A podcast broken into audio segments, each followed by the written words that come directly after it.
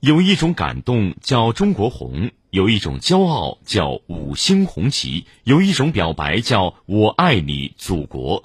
在国庆节这个特殊的日子里，郑州市各行各业的从业者用饱含深情的话语向祖国母亲告白。请听郑州台记者马一鸣的报道。在新中国一步步走向强大的道路上，一位位奋斗在各行各业的工作者贡献着自己的力量。在郑州市生态环境局幺二三六九环保热线工作人员刘雪华的心中，保护好绿水青山就是他们的任务。我和我的同事们共同祝愿我们伟大的祖国青山不老、繁荣昌盛、绿水长青、国泰民安。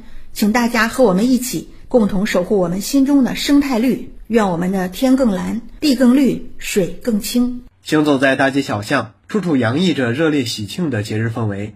而在大家欢度假期的同时，还有一群人默默奋斗，守护着城市。郑东新区消防救援大队消防员赵某就坚守在自己的工作岗位上。节日期间，我要做大家的守护者、男朋友。大到灭火救灾，小到救猫救狗、戒指卡手，一切问题交给我们。我愿用我的默默坚守。换人民幸福平安。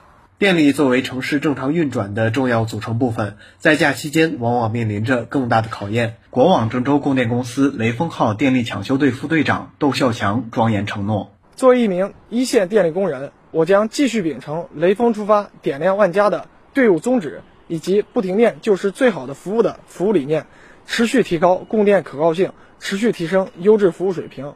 为祖国电力事业的发展贡献自己的青春力量。近年来，越来越多的爱心人士以志愿者的身份参与到社会治理当中。全国道德模范提名奖获得者、郑州市红十字水上义务救援队队长牛振西也是其中一员。牛振西坚定地说：“他将继续奋战公益事业，为社会发展贡献力量。”作为多年坚守在公益一线的志愿者。